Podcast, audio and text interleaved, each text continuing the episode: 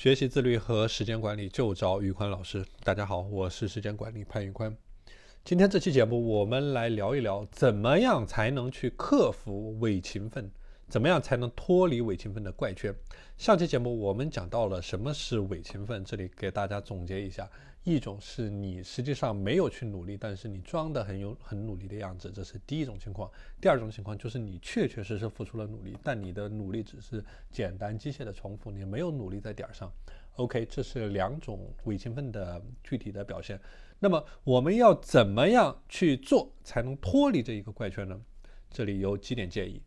第一，以结果为导向，以结果为导向，以结果为导向，这个是最重要的一点，一定要注注重结果给到你的反馈。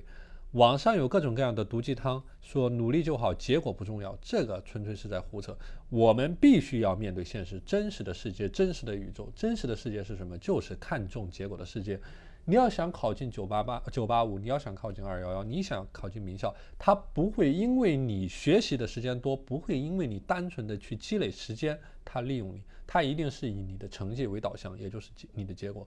你工作的时候，老板不可能因为你每天工作十六个小时去加班去不休息而给你升职加薪，他一定是以结果为导向。你的工作出了成什么成果，他才会给到你。你正向的反馈，所以说一定要重视去结果给到你的反馈，结果不理想，那就说明你做的东西就是错的。就这么简单，逻辑就这么简单。结果没有达到你想要的结果，说明你的做的你的方向就一定是有问题的。那这个时候你不努力，其实比你努力还要好，因为你不努力，你至少你还能享受到。你你如果在一个错误的方向上面努力，你所有的努力都是白费的。所以说，怎么样去判断你的努力的方向是不是对的呢？那就是以结果看结果对不对。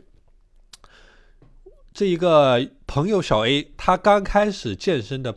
他刚开始健身的时候，他刚开始健健身半年，他每天都去健身房，他自虐式的健身，他狂练，狂练三个小时，但是他的身材没有任何的变化，他非常痛苦，而他痛苦的时候呢，他就去安慰自己，就是说忍常人之不能忍，忍常成常人之不能成，所以说他的一个。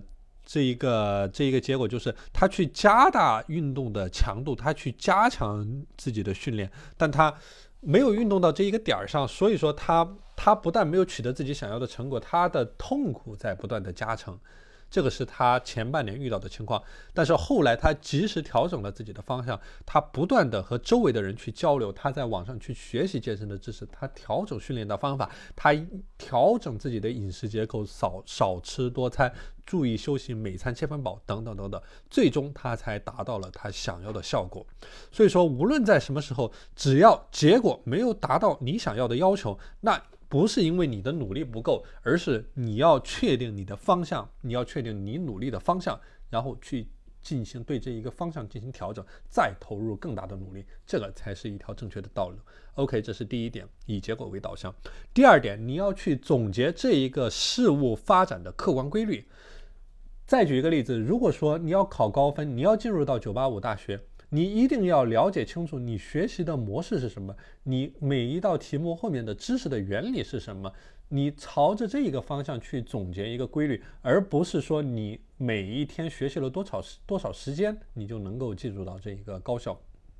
所以说，世间的万事万物，它一定有自己的客观规律，就像太阳东升西落，就像庄稼春种秋收。你只有找到了这一个客观的规律，你才能够去这一个很好的做出呃很好的去判断这一个事物发展变化的一个方向。这第二点，